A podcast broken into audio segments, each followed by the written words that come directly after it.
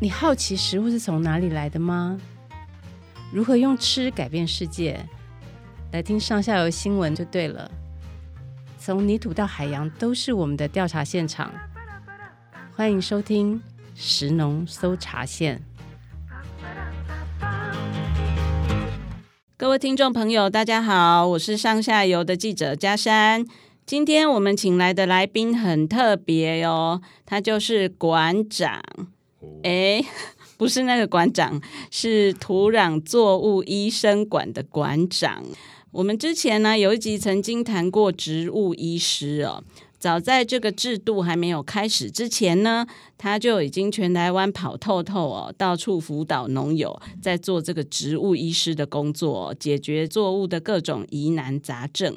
最近更厉害的呢，就是他开始帮土壤开刀哦，就是作物长不好呢，来把土挖开来看看哈，就挖一个大洞，做土壤的剖面，看看到底是出了什么问题哦，切开来就一目了然了哈。我当农业记者也超过十年了，其实从来没有看过一个民间的专业人士哦，愿意花费这么多的时间去跑现场，然后这么接地气，跟农民在第一线把脉，而且是用很科学的证据，又用很浅显易懂的语言来跟农民沟通哦。从他的经验里面呢，我看到了他对农民真的。有很实际的帮助，也感受到说，如果呢可以顾好整个农业的环境的话呢，对于我们一般的民众来说也是非常重要的事情哦。所以今天想要好好的来介绍这个帮大家顾好土地的人，很高兴邀请到土壤作物医生馆的馆长陈兴宗陈老师。老师好，是大家好，嘉山好，谢谢你的介绍。你可以说是农业界里面的一个传奇人物哦。明明是一个农业资材行的老板，却教大家不要用太多肥料，也不要用太多农药。那你到底要赚什么呢？你到处帮这个农民看诊，有收费吗？呃，现在没有了。那是义诊喽，可以这么说的。哦，那我真的很好奇耶，为什么有这样的热情，然后到处跑，然后到处去帮农民解决疑难？其实很高兴哦，上下有给我这个机会来跟大家用声音来面对面沟通一下，聊一下，然后。嗯，我的个性哦，其实以前到现在从一而终，都是那种内向害羞，我真的没有改变。那甚至会有一些自闭，我老婆都会说我很自闭。为什么？回到家什么话都不太爱讲，然后人很多的地方我不太想去。即使是大家都很熟的朋友，我也不会说刻意在那边一直找话题聊天啊，我都会在旁边静静的听人家聊。一回到家就很累了，嗯嗯嗯，啊，但是在外面奇怪的就是你会觉得好像就有另外一种灵魂上升的感觉，看到土里又会看到天里，你就有很多热忱跟热情了。嗯，那你要跟我聊土壤，我可以跟你聊了很多我的乐趣还有我的发现。嗯啊、你要跟我聊一些其他，我可能比较没有那么本事啊。哦，那、欸、没关系啦，哦，反正就这样。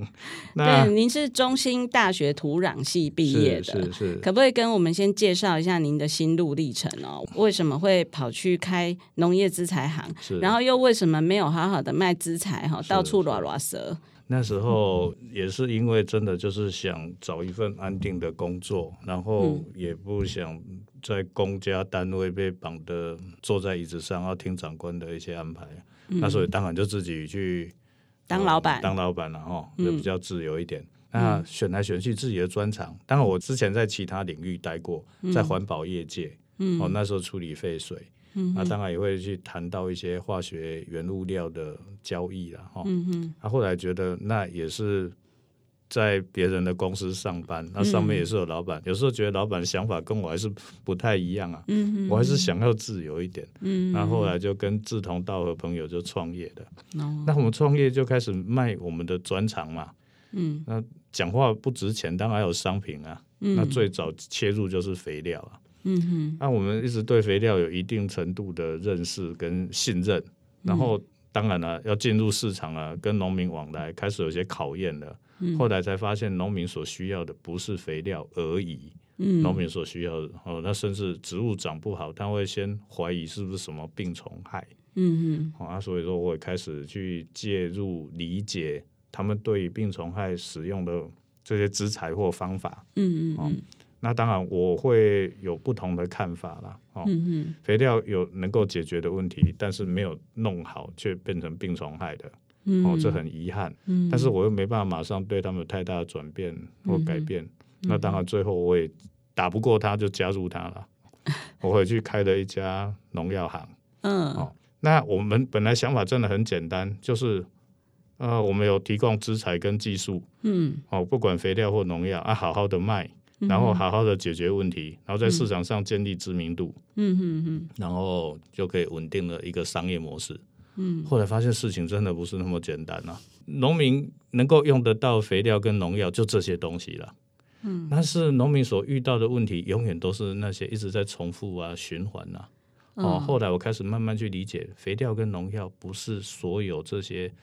农民不顺利的根本万灵丹，万灵丹哦，嗯、也没办法解决，甚至反而是麻烦。嗯，哦，因为肥料跟农药的错用，反而会有更多的麻烦出来。那我就开始花好多心思去探讨这些事情，去研究这些事，当然也摸出一些道理来。嗯、哦，然后慢慢的发现，原来肥料跟农药用太多是会有问题的。课本上写的是真的，但是你要怎么让它能够安心的少用肥料跟农药，但是收成又会稳定？哦，所以说我们就要更多的田间那些现场的沟通、理解。哦，我举个例了，哈。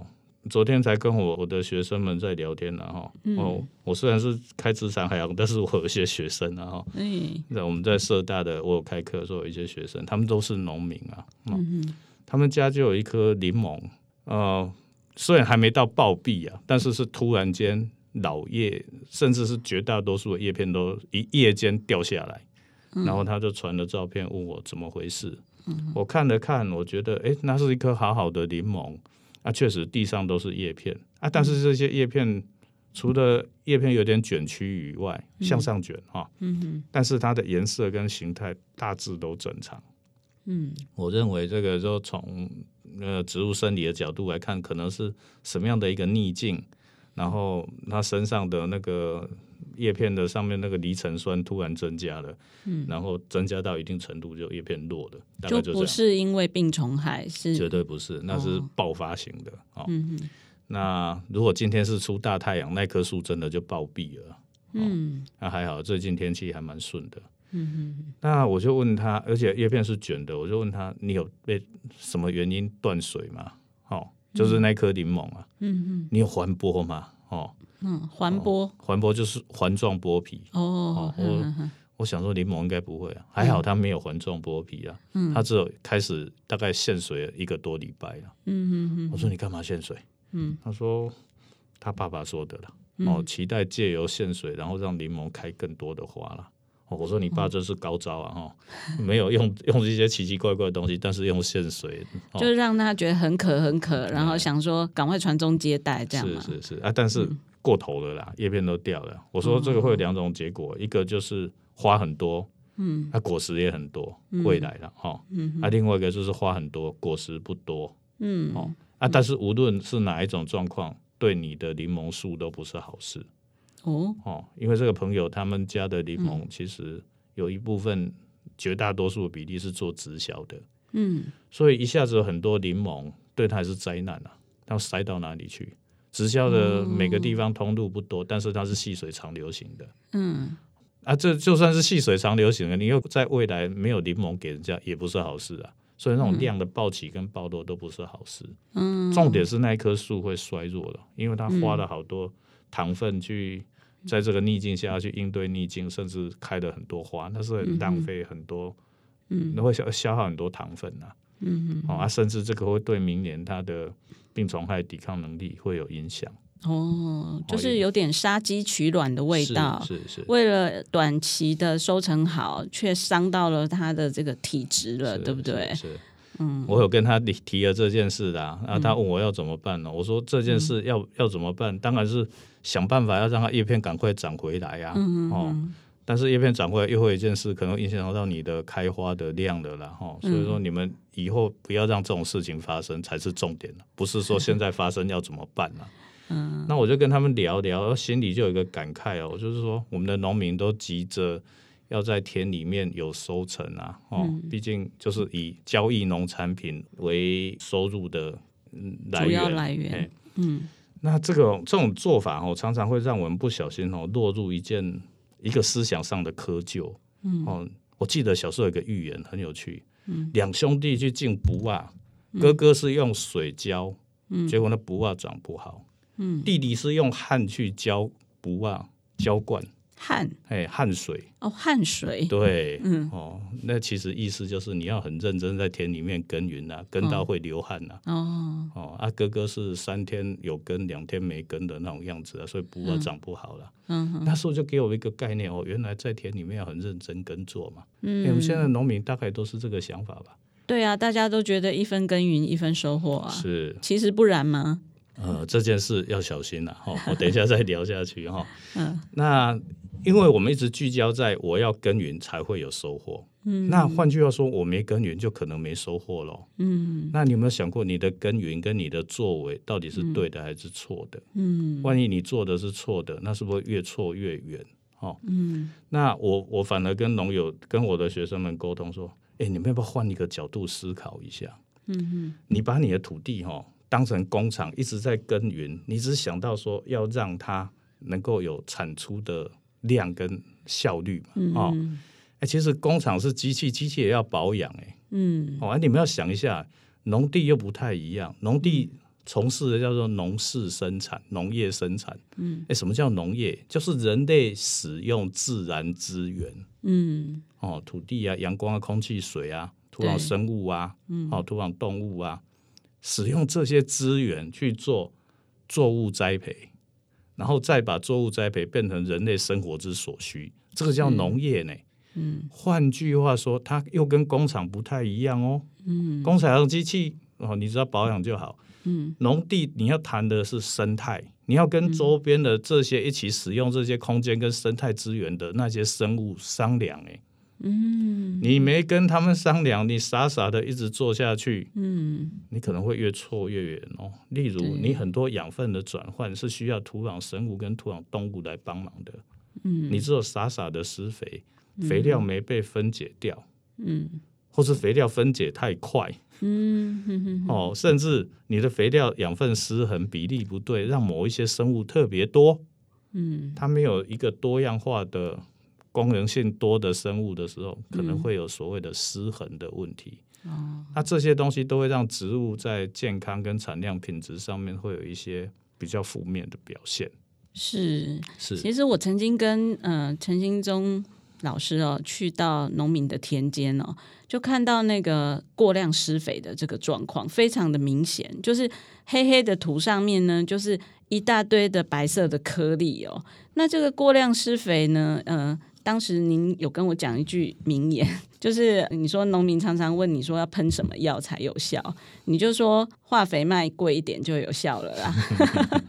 这个意思就是说台湾肥料太便宜了，是吗？其实可能不止化肥要卖贵一点，所有的肥料都卖贵一点。所以过量施肥是您常常看到的农民的一个过度的作为，是不是？是，嗯，那也不能怪他们啦，因为、嗯。对肥料要认识，还有肥料的使用要搭配到气候，还有土壤条件，还有作物生长阶段。嗯，这个东西其实蛮高深的学问，嗯，不容易。嗯，哦，那这个要有很有心，然后去观察，嗯、然后持续去学习，来问，然后再做调整。对啊，要怎么样精准的用肥料这件事情，其实还蛮难的。所以我才有那么多事好做。你现在到底每个月的行程是怎么样？我记得你之前好像说一个月都要跑好几千公里，耶，是全台跑透透吗？我的车子现在那那保养里程数我都抓一万公里啦，一万公里，一万公里，那我大概一个半月就可以跑一万公里了。哦，所以每一个半月就要保养一次嘛？对啊，对啊。现在跑的比较少了，以前比较勤啊。现在以前大概一个月，嗯、甚至。四分之三个月就要保养了。哦，那辅导过的农民是呃蔬菜啊、水果啊，各式各样的农民都有啊，米啊、花卉啊、树啊，什么都有啊。哦哦，可是我觉得技术都已经不是问题了。嗯，甚至我在这些过程，我学到很多东西。看照片，嗯，知道他是在台湾哪个乡镇，嗯，哦啊，他大概他们那边农民的秋都，嗯，哦啊，大概会有什么问题，我们都知道，都可以沟通了。我要提的说，在田间哦，这些农业相关技术啦，哈，不管肥料、农药、病虫害管制这些，我认为都不是问题啊。嗯，最大的问题是呃，管理者的态度。嗯，哦，他可能很急。嗯，今天接触到某一个老师或者某一个专家给的建议，嗯，那那个成效可能还没办法立即达到他要的那种改善程度。嗯，他可能马上又转的，又去接洽新的方法跟途径啊。嗯嗯，那这种过程哦，它还是聚焦在果实农产品的生产上面。嗯，我我跟我一直跟我的这些伙伴或是朋友还有学生他们沟通说，你身为一个农民，你要管管的事情当然很多，那但是但是你要转一下你的态度。嗯，呃，农作的生产。采收的这些产品，你把它当成是一个结果，那它确实是结果哦。嗯、那但是你要有一种态度说，说顺便可以采收。嗯，嗯，很奇怪哈、哦。嗯，你明明要靠它收成，怎么叫顺便采收啦？对，你应该把它想成说，你农人的工作应该是在经营、管理环境、生态环境的稳定。哦，生态的平衡、养分的循环、资源的进跟出能够顺畅，不要阻塞。嗯，你是一个管理者，你要做这件事情。哦，是环境的照顾者、管理者，而不是一个等着收成的人。对，嗯哼，那你把这件管理的事情做好了，你会顺便有好的农产品的产量跟品质可以采收。哦，你用这种态度去看哈，嗯，你会赚更多，嗯，你的东西会更稳定，嗯，你的哦农产品的产量跟品质会更稳定，嗯，而且你会学到更多，嗯，因为你不是只聚焦在那个果实上面，对，你聚焦的是，哎，你会看到说，哦，原来我的水给的对不对？嗯哼我的肥料给的从外面搬进来那个量对不对？嗯，你施洒的时间点对不对？比例对不对？嗯。哦，那你的果树修剪草怎么留，草怎么修剪，对不对？哦，就会整体性的、系统性的系统观思考，哎，不会只聚焦在、嗯、哦，这个果实怎么那么丑啊？我要喷什么东西？嗯，哦，这个花怎么开那么少？我要喷什么东西？对啊，这有点像西医跟中医的不同哦。是西医，我们可能啊、呃，比如说胃痛就去看这个肠胃科啊，喉咙痛就去看耳鼻喉科嘛，对不对？可是如果是中医的话，他会整个看你的内分泌或者是整个什么经什么经的有没有顺嘛，对，对不对？归经啊，哈、哦嗯。那我就在这样的一个过程啊，哈、哦，去体会。我我觉得我昨天讲出这样话，我我自己也很讶异啊、嗯，我学生们都会很高兴啊，他把它做笔记啊，哦啊，那就在那边贴。那我是觉得，我以前我大概也没本事说出这个东西来。嗯，我后来想想，应该跟我最近挖剖面有关。哦，重点来了，哦、剖面大绝招是怎么开始的呢？剖面简单来讲，就在地上挖一个坑，人跳进去了。哦、嗯，你可以把它当成是一个 pit 一个坑啊。哦，嗯，那我们的重点就是说，借由就是把那个坑挖好，然后把坑修得漂亮一点，然后让土壤一个垂直而自上而下的一个哦，垂直于水平面的露出面。嗯嗯嗯，你可以看到上面的很多空间上面的分布嘛。哦，根的分布啊，嗯，哦啊，不同的土壤深度的那种土壤的一些不同的特质嘛，哦，就像蛋糕的切面一样，对，不对？啊？千层派的感觉，对，哎，那个叫什么？娘惹糕有没有？哦，娘惹糕，呃、五花肉，呃，一层一层的，大概就那样的样子。嗯，那这每一层都有它不同的颜色，嗯，不同的。我我们先不要拿到说要送到实验室去分析的什么物理化学性质，嗯，我们就我们的五感能够去理解跟认识、嗯、辨识这个土壤的特质啊，嗯，哦，例如气味啊、颜色啊、嗯、水分啊，你眼睛所看到的那个、嗯、那个根的深度啊，或者里面有很多生物的活动，嗯，孔隙啊，大跟小，连续不连续啊，嗯，就可以观察到很多的。蛛丝马迹，对这些东西，你先观察的，那当然，你如果挖越多，嗯、然后你也会越多的经验嘛，哦，嗯、例如像我们前一阵子我在上下游 po 的，跟大家分享那个芭乐的事情，嗯，芭乐果园、哦，对对对，嗯，草生栽培那个草长得很漂亮，结果芭乐长不好，嗯，哎，然后草生栽培那个草有长，可是长得不是很理想，结果那边芭乐良率很高。对啊，为什么会这样？哦、啊，这个真的站在上面是不知道的、啊，嗯，挖下去看才有机会，了解到里面的细节啦。嗯、哦，嗯、简单来讲，那个草生栽培的那一块拔蜡园，嗯，是因为它水下不去啊，在最近这一段时间连续没有下雨，嗯，那它水下不去，反而有一个好事啊，可以在那边的水好像地底下有一个盘子，把水装在那里，嗯，正好去提供那些。表面的那些叫做新叶水薄荷的根，嗯，有水可以喝，因为水在表面就被这么多的新叶水薄荷给抢走了。哦，那果树的根它有到下面去吗？果树的根也下不去哦，哦，因为底下有一个相对质地比较细致、比较压实。而且是很稳定的一个层次，嗯哼，啊，那个层次让所有的植物的根，包括拔蜡或杂草都下不去，嗯，哦啊，但是拔蜡它一来它是妈妈了哈，嗯，它要开花结果要负担，啊，杂草那么多，嗯哼，算新叶水薄荷了哈，有这么多叶片，啊，它一代又一代，哦啊，所以光抢那些水了，哦，芭乐就可能竞争不了。另外一个剖面，它。底下没有那个稳定的盘子，嗯，所以水从上面下来，哎，它有机会往下渗哦。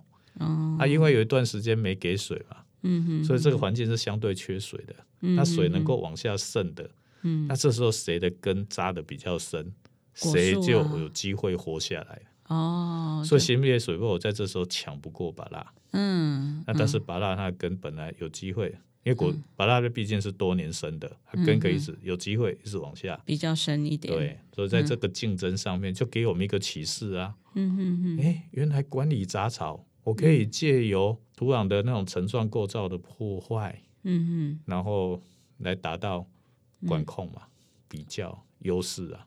哦，所以如果我们可以打破这个土层之间的。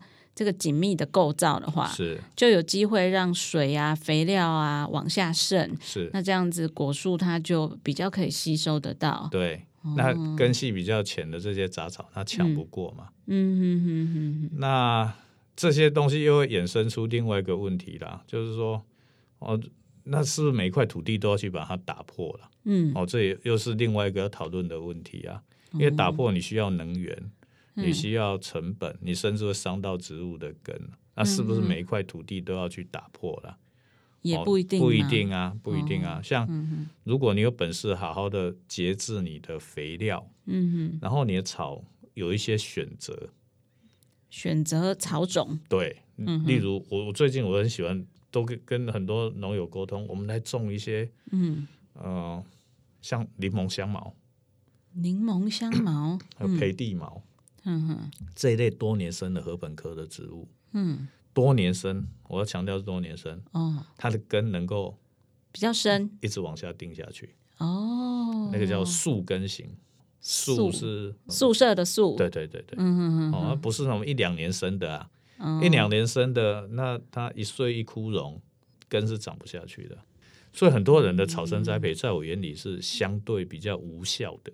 嗯哼哼，当然啦，裸露土地是不应该的，嗯、稍微长点草是不错的。嗯，但是如果你今天有机会让根能够再往下，会更好。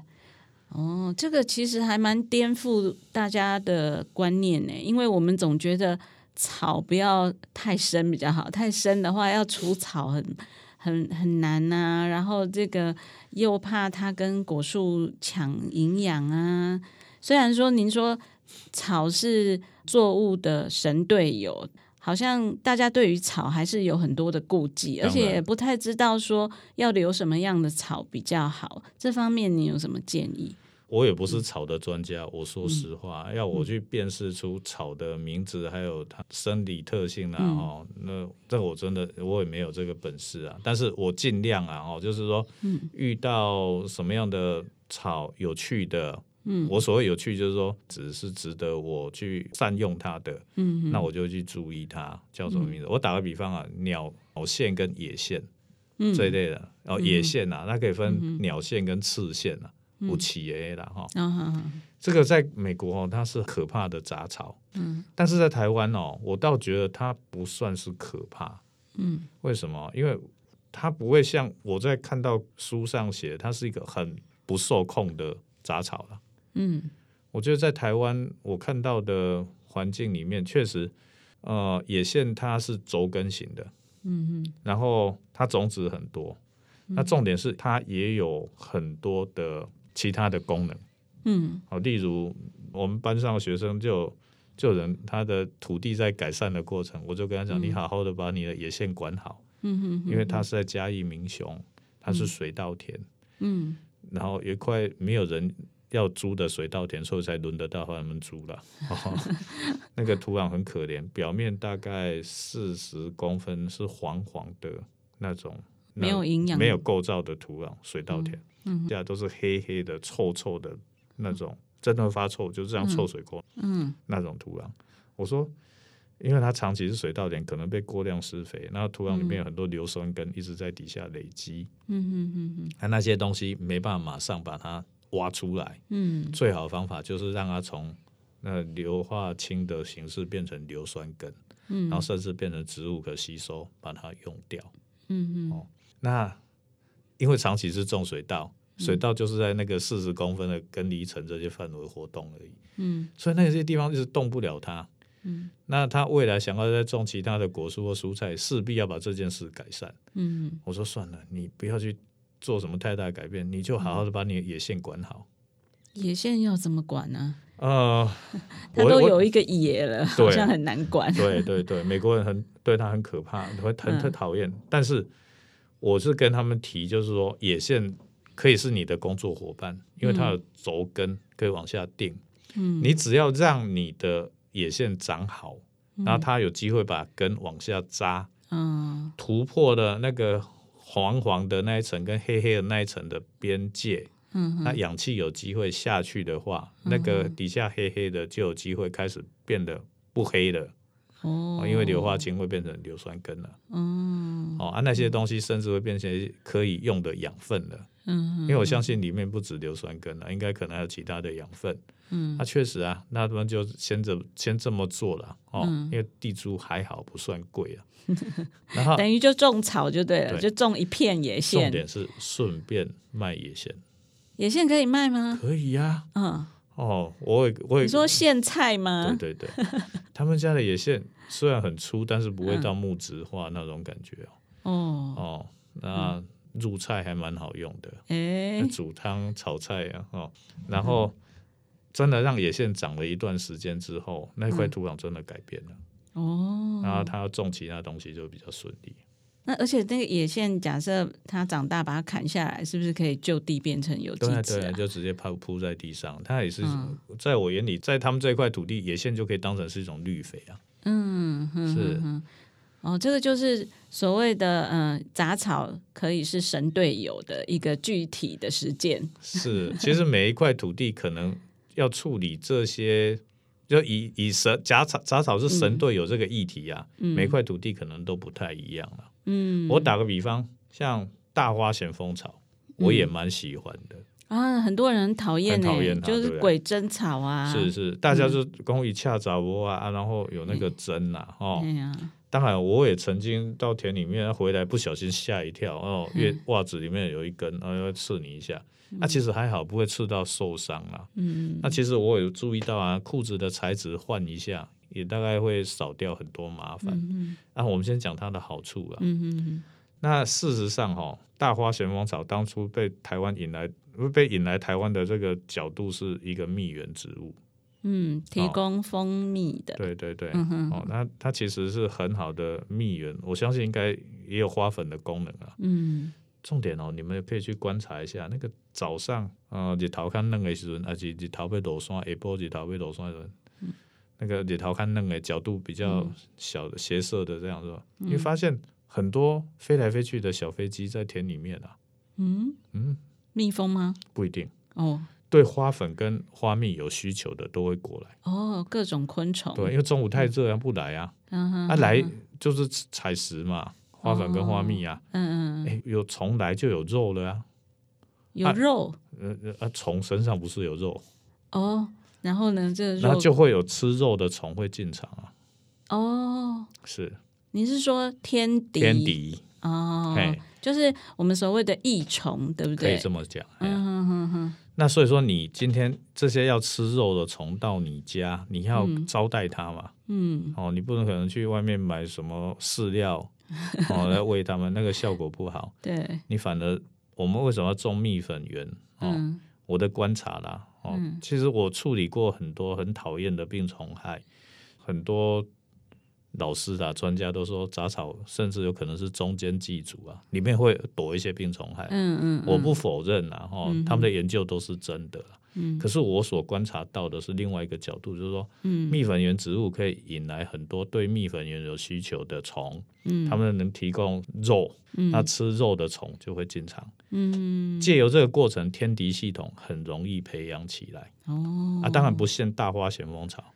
很多样的花都有这种功能，嗯，哦，只是需要大家多用点心去观察，嗯嗯，哦，啊，因为大花旋风草是我想象得到小本多利的东西啊，对，啊，当然果树对于这个事情没有什么太大影响，因为果树比大花咸丰草高，嗯哼，那其他种蔬菜的人，嗯，哦，可能对于这件事就不一定适合啦，嗯，但是蔬菜里面也有相对比较可爱的小花。嗯，比较适合，嗯，哦，不一定那么高大，哦，所以说大家要去观察，也就是大家除草的时候不要就是通杀啦，只要不是你的作物的全部都除掉的话，那其实也就把其他的生物在里面繁衍的机会也都全部抹杀掉了。所以我们就回到我讲的，刚才最早讲的，你要把你的农地当成某个产品的工厂。还是要把它当成是一个系统，嗯的角度、嗯嗯、哦，你可以去经营照顾系统，然后顺便有产品，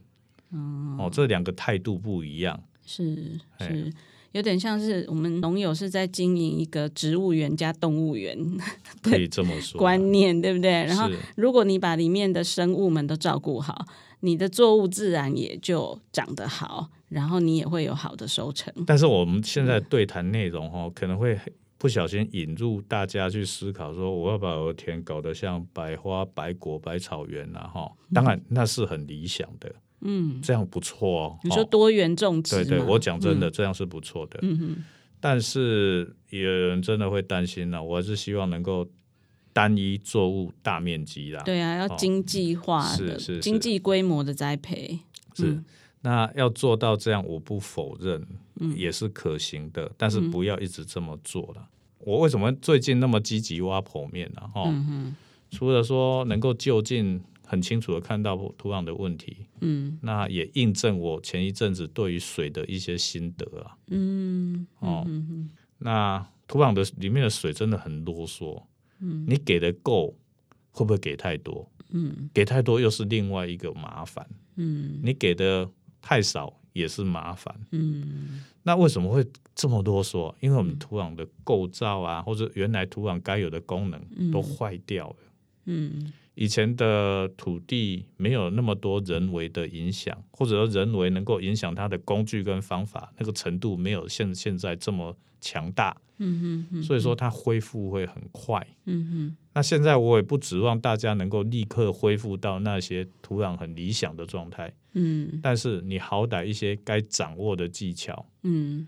要怎么能够做得更好，嗯，啊，当然现在很流行所谓智慧农业啊，装的一些 sensor 啦，嗯，我不否认这些东西的价值啊，嗯，啊，只是说这些东西你还是要一来要成本啊，要维护啦，要校正，要校准啊，嗯哼，那最简单的还是你把水。在你手上，如果不用仪器，你可以掌握到那一部分，先做好。嗯，我觉得农民自己必须要变成最强的 sensor 才可以，而不是只靠智慧农业的 sensor。我想问您哦，就是说您理想中的农民哦，应该要具备什么样重要的基本的观念？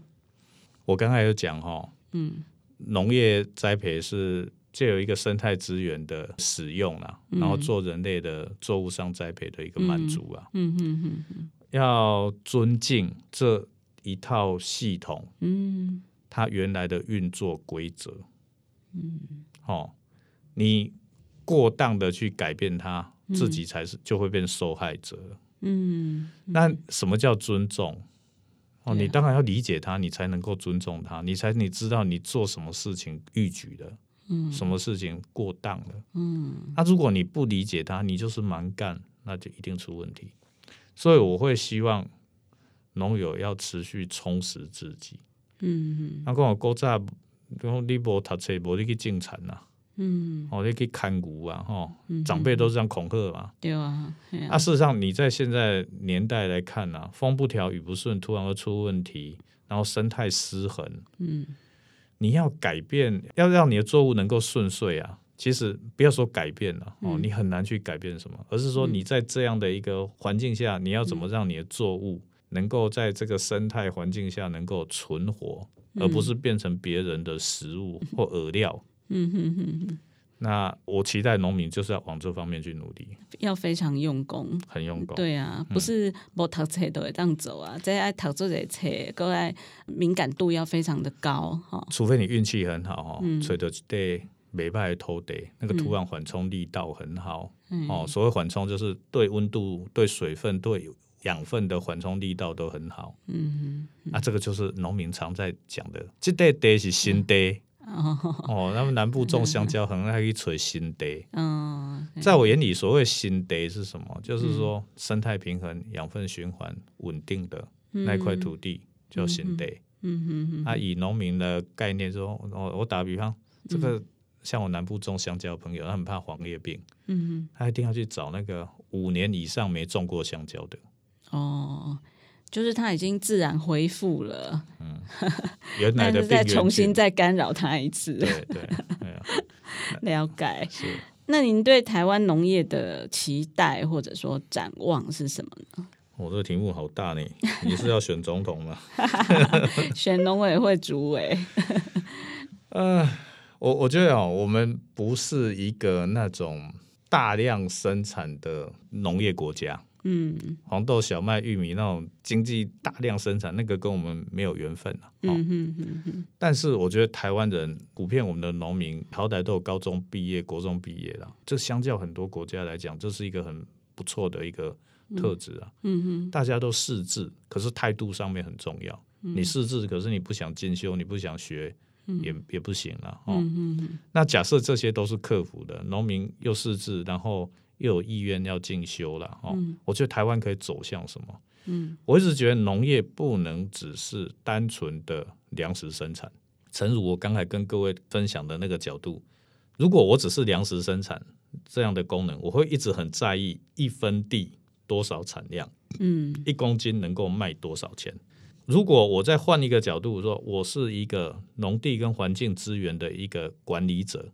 然后把环境跟资源管理好，嗯，我顺便有很好的农作产量跟品质可以采收，嗯。哼，这时候你可以开始想象跟得到很多乐趣，嗯，像我的学生他们在挖完剖面之后，嗯，他们开始会去检讨自己以往对于这块土地上面的管理，嗯，哪些作为是不对的，然后哪些作为可以调整，甚至他们有机会接触到新的土地。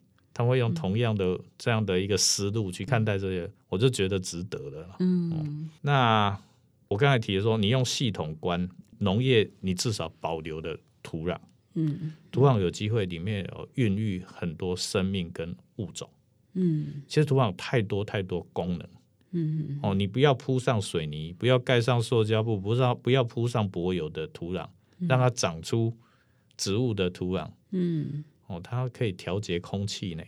嗯，我们最近在谈碳债、碳权、碳交易，嗯，它可以开始做碳的固定啊。嗯，固碳。对，嗯、那它至少你有土壤、有农业可以活下来，农民可以活下来，嗯、你会有农村。嗯，那农村会有农村的生活，对，才会有农村的文化。是，这是农业的衍生的功能。嗯、农业不再是单纯的农业。对啊，它有生态功能，它有文化功能，它有观光功能。嗯，它有一级、二级、三级。是，那、嗯、我们只是在意到，嗯，那个产品能够产出多少。哦，这个是很基础的，是，但是这个基础可能会让我们迷失掉其他能够发展的良机啊。嗯，对啊。哦，我觉得台湾应该在这方面可以琢磨。的确，其实兴宗老师讲的这个啊，就让我想到我们之前有在做报道的时候做了一些功课，就是呃，欧洲很多国家他们给予农业很多的补贴。可是这个补贴不是说，呃，你很可怜，种的东西卖不了钱，所以我补贴你，而是因为说这个农民他因为很用心的在照顾这个环境。帮我们整个国家维护了粮食的安全，维护了环境的健康，所以呢，我们全民的纳税钱呢，有一个部分就是要来感谢农民的付出。哈，这个付出就不是只是单单用农产品的产值可以去估计的。是，嗯，我我再打岔补充一下，一个很重要，水资源。嗯，水资源。台湾是一个水资源很匮乏的地方。嗯。哎，大家可以拿出纸笔来算一下了哈，一公顷啊，叫做一万平方公尺。嗯，我如果哦把它假设是一个游泳池啊，一万平方公尺的游泳池，我放一公分的水，我们就有一百吨的水哦。嗯，哦，一公分深的游泳池，一公顷那么大，是哦，它就有一百吨的水。是，其实我们土壤里面很多孔隙，孔隙率我们大概概估三十帕就好。嗯，哦。那我要让土壤里面含氧一公分的水深，那以土壤孔隙三十帕，那大概是三公分的深度啦。嗯，好、哦，所以说我今天只要让我的土壤里面有很多植物的根，嗯，往下去扎，嗯，然后很多根去养很多生物，开始去扰动土壤，让土壤有构造，让土壤能够含氧水，对，多三公分，对。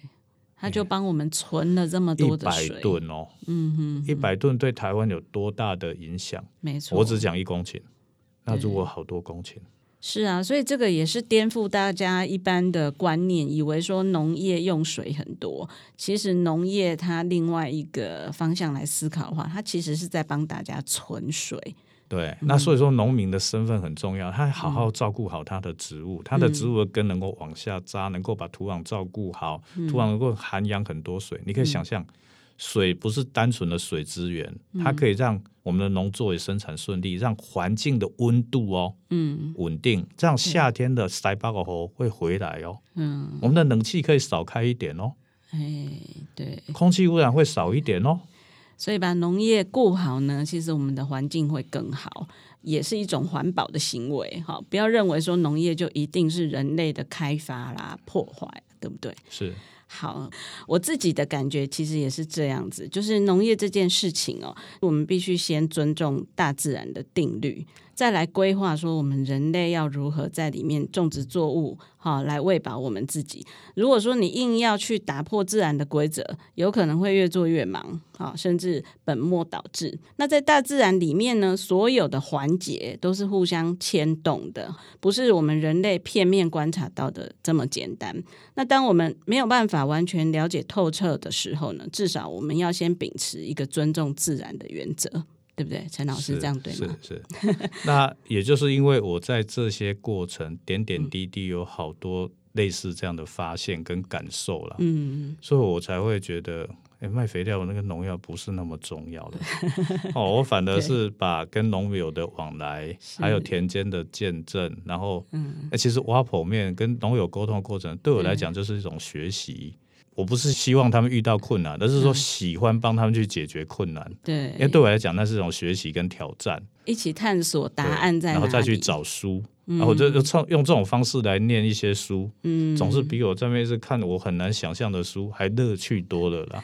真的很有意思的工作，所以呢，请大家哦有空的时候要去追踪一下这个馆长的脸书好吗？哈，呃，土壤作物医生馆对不对？有脸书粉丝页，也有部落格哈，是就是陈老师写的很多的精彩的文章都在里面哦。过去的宝贵的经验验，还有一些血淋淋的案例哈，后来到底怎么治好的，对不对哈？这些经验都很无私的分享在部落格跟粉丝页里面嘛哈，其实是一个宝库啊，对我们来说也是，常常从里面挖报道出来写这样。好的，呃，今天节目就到这边哦。如果说您喜欢我们的节目的话呢，请务必按下订阅，才能收到最新上架的讯息哦。也希望大家可以帮我们多多推荐给您的亲朋好友哦。务农的时候啦，或者是开车通勤的时候啊，做家事的时候，都可以打开来听哦。我们希望可以透过这个声音的方式来陪伴大家。及时传递重要的食农讯息，让大家呢更了解食物的由来，也更了解这个生产食物的土地，还有农民们啊，到底是发生了什么事情？去关注我们整个大环境。感谢大家的收听，也谢谢陈新宗馆长。是，谢谢，嗯、谢谢大家。好，我们下回见喽，拜拜。以上内容是由上下游新闻团队制作，我们是一个线上媒体。